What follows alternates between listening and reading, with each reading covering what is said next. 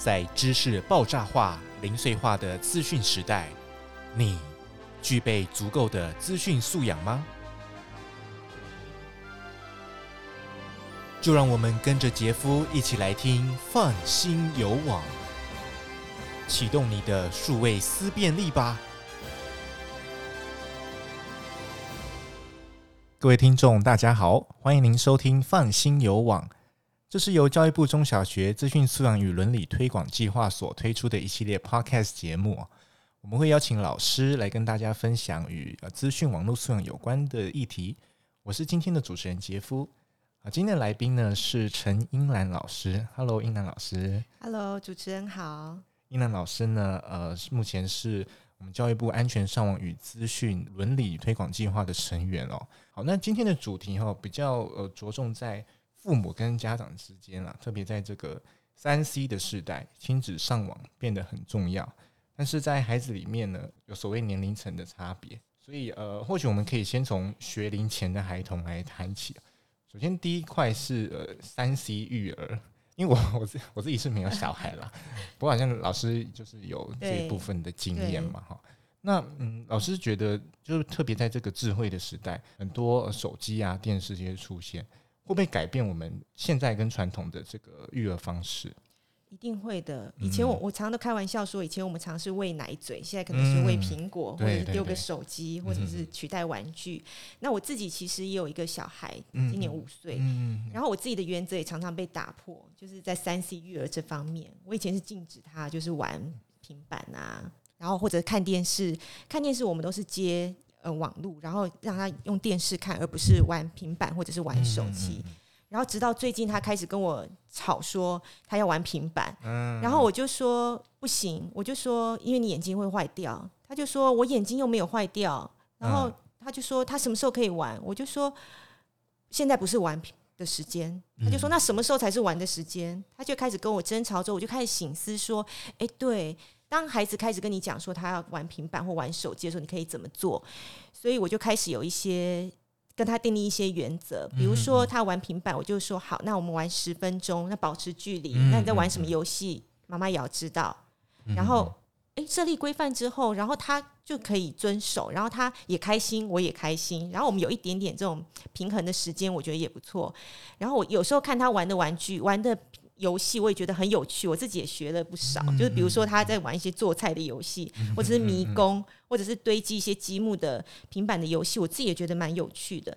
所以其实很多家长会问我说：“三 C 育儿错了吗？”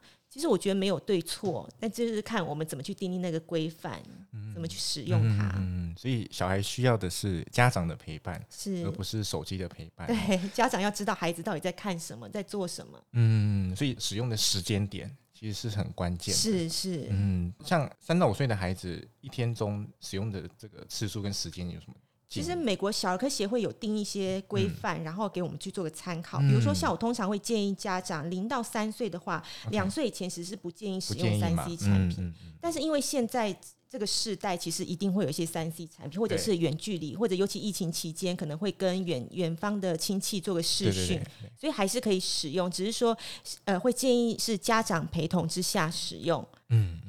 然后呃两岁之后的话的话，建议荧幕时间不要超过两个小时。要超过两小时。那我也跟家长说，这两个小时哦，像我我我我比较严格一点，可能三十分钟。哦哦。然后这两。这个两个小时的限制是说，不是说一次给他两个小时，而是切断，比如说早上十分钟，嗯、然后中午十分钟，嗯、下午十分钟之类的，就是看你们切割的时间，不是一次两个小时。嗯，而且，呃，儿童与少年福利与权益保障法在这个修正草案里面呢，也有。就是规定儿童及少年不能长时间沉溺于电子产品，是。然后也规定父母监护人或其他实际照顾儿童及少年人，如果不禁止，严重者他是可以处一万以上到五万元以下罚款的。所以这个还可以蛮严重的哈。是，可是因为大部分的家庭使用是在家里，嗯嗯，所以家长可能觉得又没人看得到，又没人会注意得到。但是我觉得那个习惯的养成是越早越好。所以我们通常会建议家长们说，学龄前其实我觉得是一个很重要的一块，因为他开始会对于这种声光刺激很有兴趣。然后再加上他的大脑跟他的认知也在发展的阶段当中，所以我们可以怎么陪伴孩子使用，或者是慎选三 C 的产品或订立规则？我觉得我们家长是有必要要好好的去研究一下。嗯，诶、欸，那像英南老师会，比如说在训练自己小孩子过程当中，会不会用一些感觉，比如说呃结合触觉呀、啊、听觉啊等等，或者、哦、会会。其实因为现在很多平板或手机，它的游戏其实是很有趣的，就是它可以滑或者是去摇，嗯嗯，那其实也是一种游戏，就像一个玩具一样。那如果说是要长时间观看一个电视节目或者是一个频道的话，我会建议说接电视来看，因为它保持一定的距离，不是不是一个平板在那边看，而且尽量减少它互动的机会。比如说，他会一直选频道，会选影片。如果用平板的话，可是接到电视的话，就有一定的距离。嗯然后我都会跟我儿子讲说，你如果不坐在这边看，因为坐坐在沙发，然后对着电视的话，有一个比较远距离看是比较安全的距离。如果你不坐着看，我就要关掉电视喽。然后几次之后，他就不敢站起来了。他知道看的时候要保持距离来看，嗯，对。然后我也会建议很多家长会觉得说，呃，比如说给他看十分钟或十五分钟，嗯嗯。然后家长可能设定闹钟，像我自己也会设定闹钟。那闹钟比如说倒数一分钟、倒数两分钟的时候，我就会跟我儿子讲说，差不多喽，还有一分钟哦，还有两分钟哦，就是循序渐进的告诉他说，时间差不多快到了，而不是十分钟或十五分钟一到时候就切断网络、切断荧幕那。会造成反弹的效应很大。那小孩子对于时间的概念，他们到底有没有呢？如果说小孩很真的是很小，还没有时间的概念的话，嗯、你跟他讲十分钟、十五分钟，他会不知道说那个十分钟是多长，十五、啊、分钟是多长。对，啊、对，也有家长问过我这个问题，所以我会建议是用量来做计算。比如说一集的巧虎，一集的佩佩猪，它大概十到十五分钟，那小朋友就会知道看完一集就差不多结束了，就时间就结束了，就以一集两集来做计算，而不是用时间来算。嗯，所以其实身教呃重于言教啦，我觉得，是因为像要要跟孩子约法三章之前，父母自己也要做到。像我们家吃饭是不能划手机的，对，哎，这个这个很棒，值得学习。因为你你父母都在划手机或者是都在看荧幕的话，小孩也会。常常会跟着一起，对对对，或者是我常常看到，比如说在餐厅啊，或者大众运输，呃，在坐坐车的时候，可以看到很多父母他自己在用手机，那孩子很好奇，他会觉得，哎，你在干嘛？我也要玩这样子。我跟你讲，现在是因为疫情期间，所以我们很少出去外面吃饭。之前出去吃饭的时候，隔壁桌的可能爸爸妈妈、小孩通通都在划手机、看平板，我就会很大声的说，吃饭的时候不要划手机。然后我我儿子，我儿子，我是想跟隔壁 桌讲，可是我儿子就会说：“妈妈，我没有在划手机啊。”我就说：“我知道，我只是很大声的说话。”对，所以呃，其实像很多就是，比如爸爸不准小孩子抢电动，就是打电动，可他自己却在打。对对对，这个其实以身作则其实是很重要的。所以这种情况，孩子就会不服气，对，他就觉得为什么为什么你可以？对，嗯，还有一个就是我常常看到，就是三 C 常常会被家长拿来当一个奖励用的。是，我觉得可以奖励，可是说那个奖励的时间也不能太过频繁。哦哦哦。对，就是可能比如说大考考试完后，或者是他有经历过什么样的一个考试，呃，或者是作业阶段之后，他想放松一下，其实他是可以当一个休闲娱乐来使用。有时候不需要把三 C 产品看得太严苛，但是我觉得最重要的是要订立好规则，嗯嗯，然后正确的去使用，然后孩子在看什么。在做什么？其实也要去了解他在里面做什么。嗯，那如果有些孩子他觉得自己就是 只要吵闹就可以增加这种使用时间，这样怎么处理啊？嗯，我觉得定力原则很重要，然后我们就照这个原则跟定力的时间来去做。嗯嗯，除非说真的有受到什么样奖励，或者是或者是需要去鼓励他的时候。我我自己是很少增加时间，嗯、除非说我儿子会使用一招，就是他提早关，提早关、哦，对。然后我就会夸赞，因为我这人比较浮夸一点，我就会说哇，你怎么这么棒？然后就说你还剩下一分钟，哎，这一分钟我帮你记到明天，哦、然后他就会很得意，就是自动自发关，然后他就知道说啊，我又多了一分钟，嗯嗯嗯，对。那如果在比如说我看到有一些可以锁住 App。对，有一些 App 的设定，对对，好就是你在你可以呃去，我常常都觉得说上网，不管是使用任何的平台或者软体，嗯、你要去了解说它的设定的功能是什么，你才能够安全的去上网，安全的使用。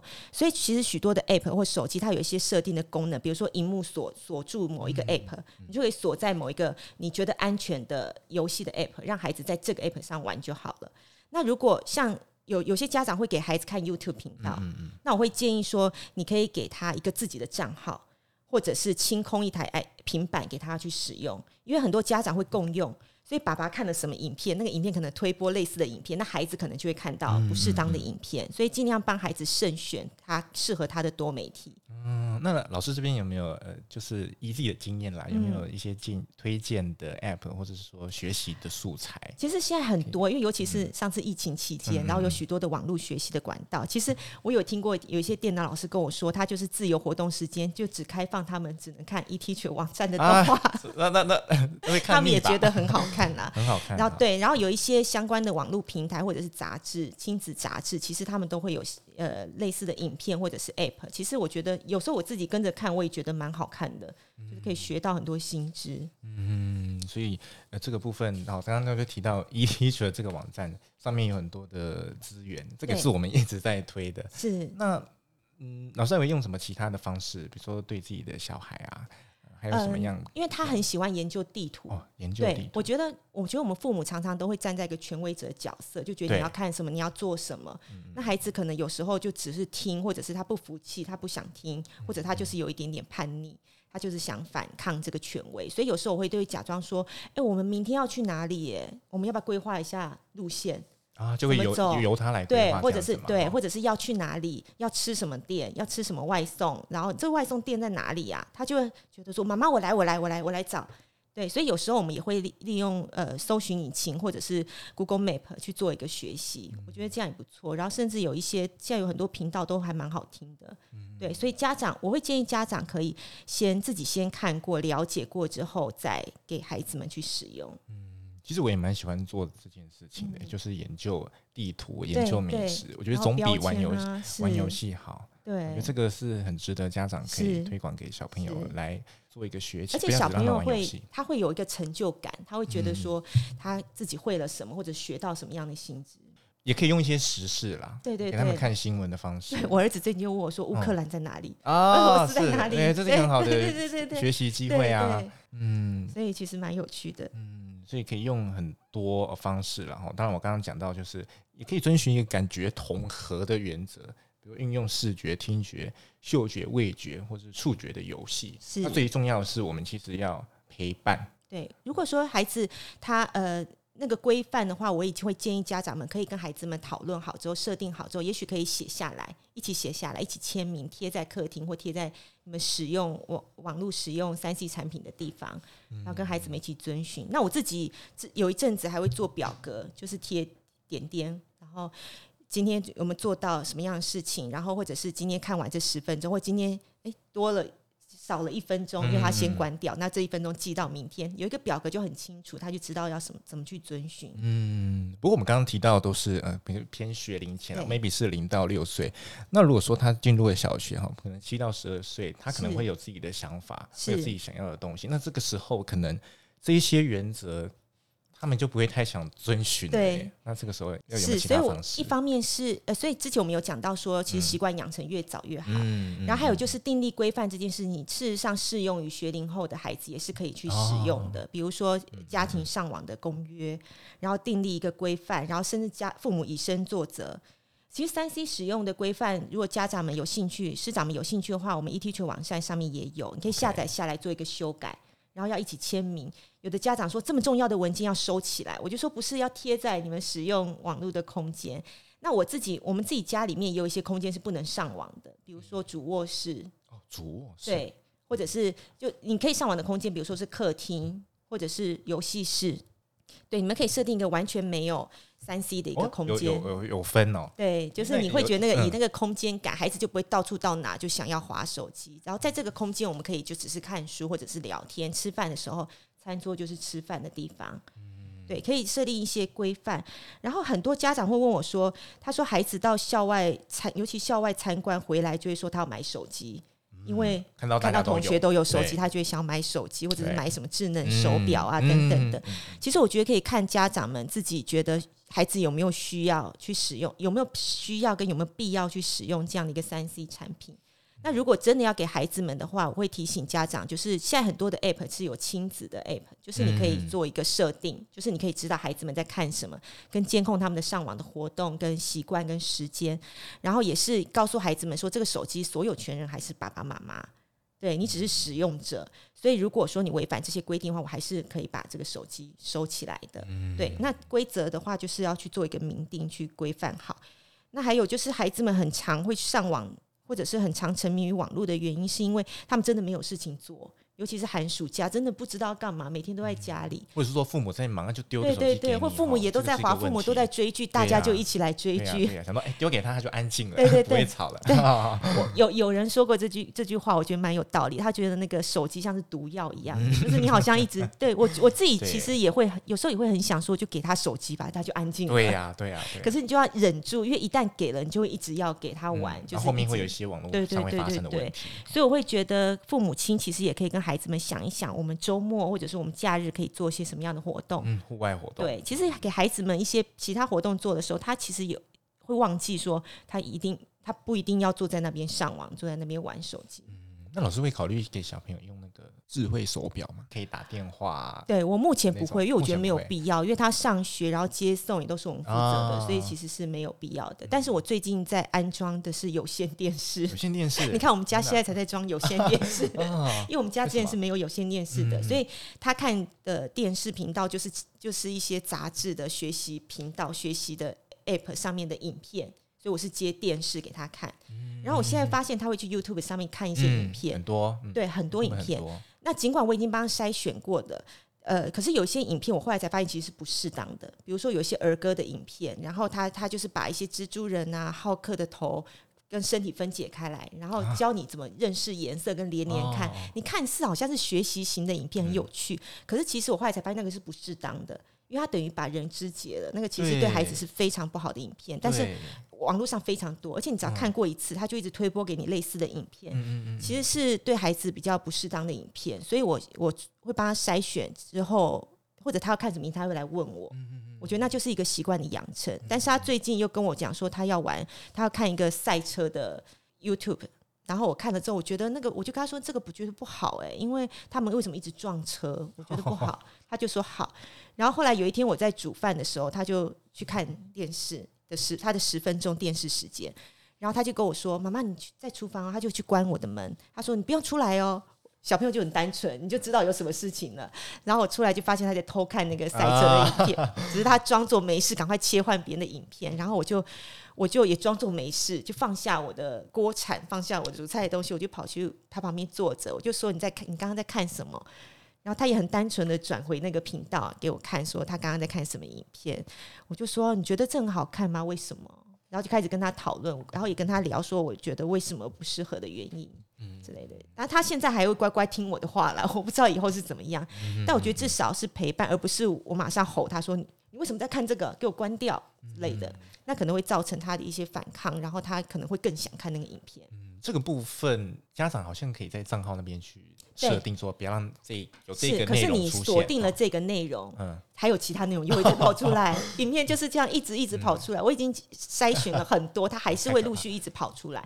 所以这就是我为什么最近想装有线电视，因为我觉得至少它在我知道的时间，然后有播什么样的卡通，我觉得 OK 的卡通，他看那个是我觉得是比较好的。也是因为我这个网络的演算法太可怕，真的太多了，好像都没办法防。对，所以但是你有没有觉得我们最重要的就是家长的陪伴很重要？对对，因为家长才知道说孩子在做什么，然后陪伴。他去了解他，然后倾听他为什么想要看，为什么想要做，为什么想要玩。